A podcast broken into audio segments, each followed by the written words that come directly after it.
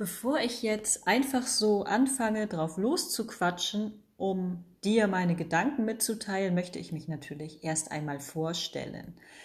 Ich bin Janine, ich bin 37 Jahre alt und ich bin seit drei Jahren Bloggerin. Ich schreibe also meine Gedanken schon seit drei Jahren auf janinblog.com auf und habe mir gedacht, weil viele schon zu mir gesagt haben, dass sie nicht unbedingt so gerne lesen, mir aber gerne zuhören, dass ich jetzt eben jedem die Möglichkeit gebe, mir auch gedanklich zuzuhören.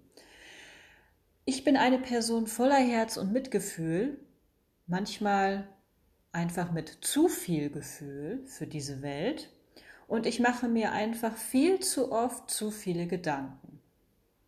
Und darum geht es, dass ich jetzt diese vielen Gedanken einfach mal loswerde, mit dir teile und vielleicht auch einfach andere finde, so wie mich. Ja.